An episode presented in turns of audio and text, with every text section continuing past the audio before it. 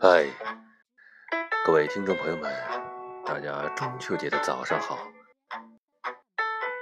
没有别的意思，就是想在这样一个晴朗的早晨，祝大家中秋节快乐。虽然这个选的配乐有点奇怪和压抑，又有点不知道是什么，有点哥特吧。但是呢，没有关系啊，我还是要在这样的风格底下祝大家啊中秋节快乐。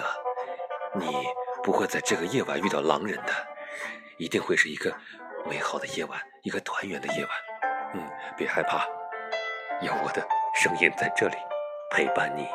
祝你中秋节这一晚真的很快乐，很快乐。为什么？我突然感到很伤感。